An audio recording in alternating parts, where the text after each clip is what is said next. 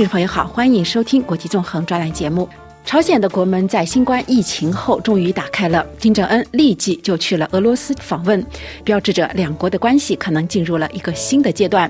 从金正恩的随行成员可以看出，这次聚会明显聚焦于军事方面，而这种靠近无疑会对地区甚至是国际的地缘政治都产生重大的影响。另一个方面，与金正恩和普京的关系都非常良好的中国，或许也不愿意看到他们的关系在无限的接近，因为平壤和莫。莫斯科之间更密切的关系可能会减少这两个国家对北京的依赖。《纽约时报》认为，这个结果可能也会削弱外界眼里中国在结束俄乌战争以及限制朝鲜的核武器计划的全球谈判中的影响力。就金正恩的俄罗斯访问，本台专访了法国亚洲问题专家、战略研究基金会的研究员彭达斯先生。他首先从整体上分析认为。Pour moi, on a avant tout la mise en scène d'un rapprochement qui est logique dans le contexte de la guerre en Ukraine.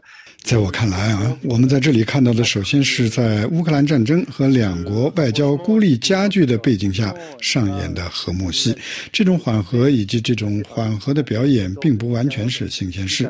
例如，还记得2014到2015年俄罗斯入侵克里米亚之后发生的莫斯科与平壤关系缓和，当时俄罗斯宣布了许多消息，包括取消朝鲜的部分债务和经济合作协议，但从长远来看，并没有产生什么结果。现在的情况显然不同了，乌克兰战争和朝鲜的重新开放是一个非常特殊的背景和条件。朝鲜从二零一九年底到今天一直处于关闭状态，这种外交重启发生的非常快，因为最近几周不仅朝鲜外交官很少离开或返回朝鲜，但这次国家元首金正恩、外交部长和军事领导人共同出国会见俄罗斯领导人，因此有一个非常具体的框架和背景，这并非完全史无前例，但却极其重要。qui n'est pas totalement sans précédent, mais qui est tout de même extrêmement important. 是的，虽然背景非常特殊，但是众所周知，中国一直被认为是朝鲜唯一的盟友。金正恩在国家开放之后首次出访，没有去北京，反而以这种大张旗鼓的方式去见了普京。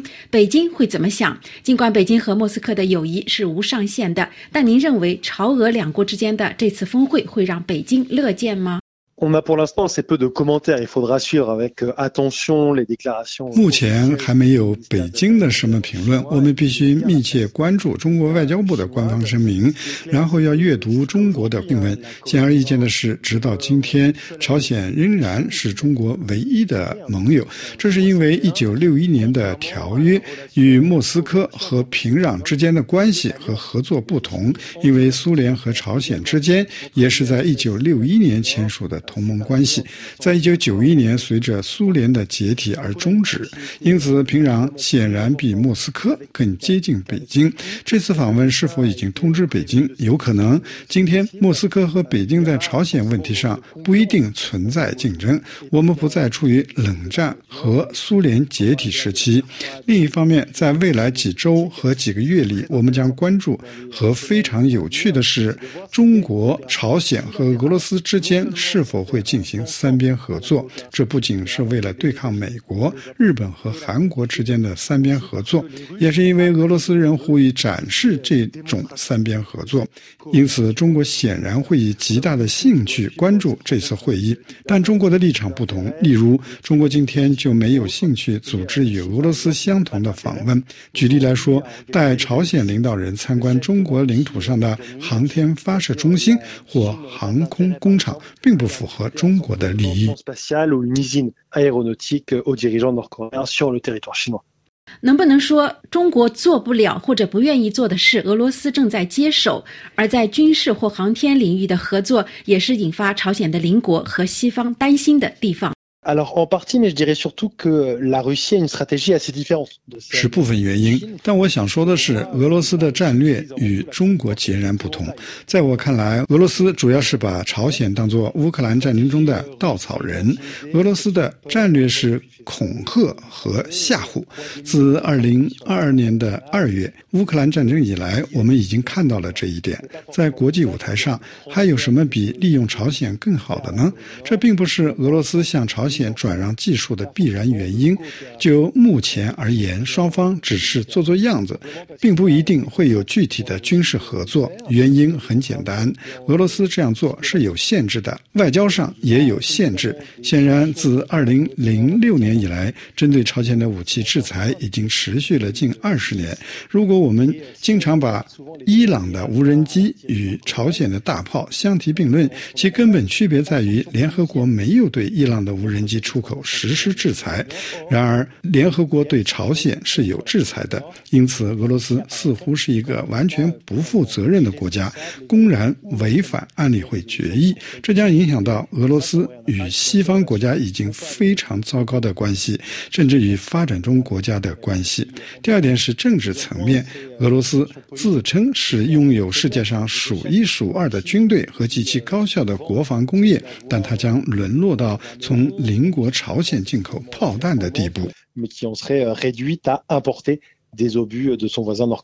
的确，这对普京来说是一个不小的羞辱。但是，国际社会针对俄罗斯吞并克里米亚和入侵乌克兰的制裁，以及对朝鲜发展核计划和弹道导弹计划的制裁，已经旷日持久，但似乎也没有起到什么明显的效果。乌克兰战争还在继续，朝鲜也在不断的发射导弹，也在发展核武器。莫斯科周五发出的声明说，在金正恩这次访问期间，两国没有签署任何协议，因为这也不在计划之中。但是，如果有一天两国真的开始了军事领域的合作，国际社会还有什么样的杠杆可以来进行制裁呢？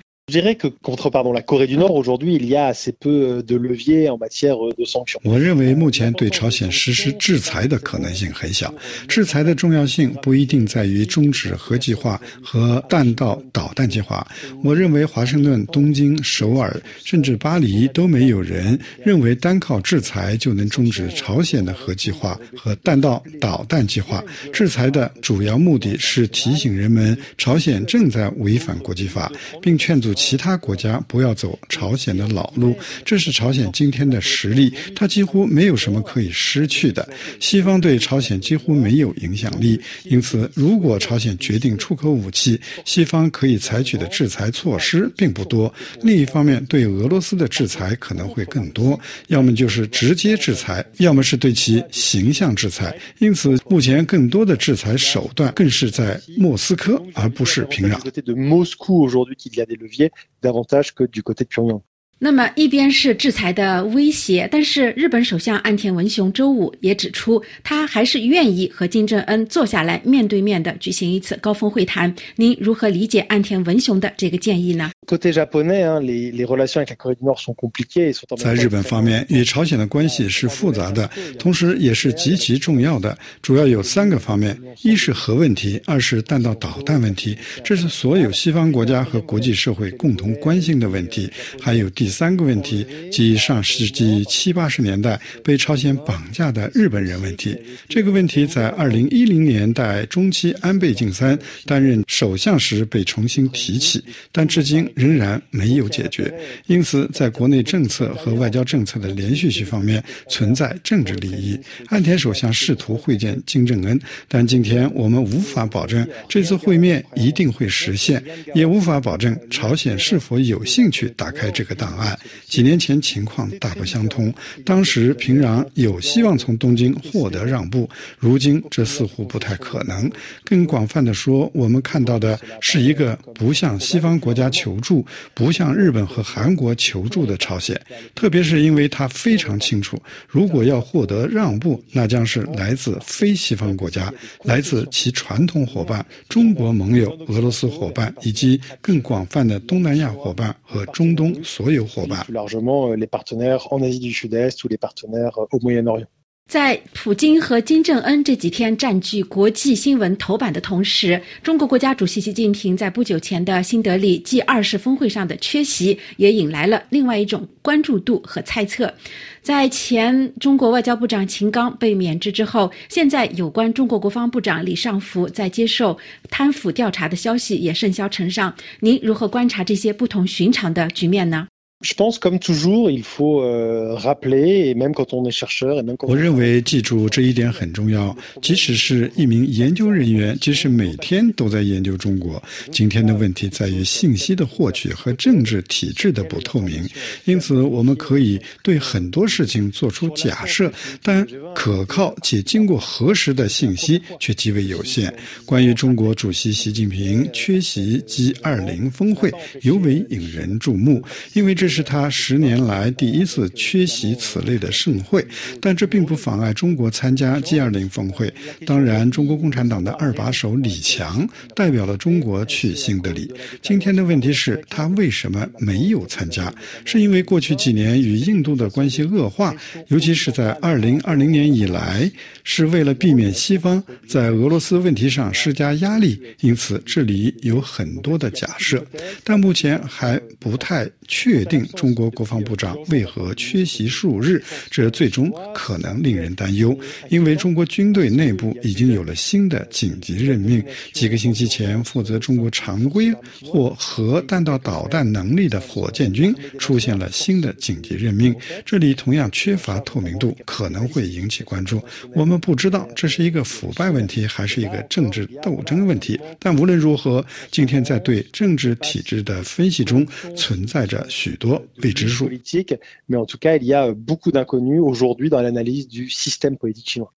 刚才你也提到了可能的中国、朝鲜和俄罗斯的联盟。那么，在下个月的一带一路倡议第三届峰会上，是否有可能看到三国领导人同台的局面呢？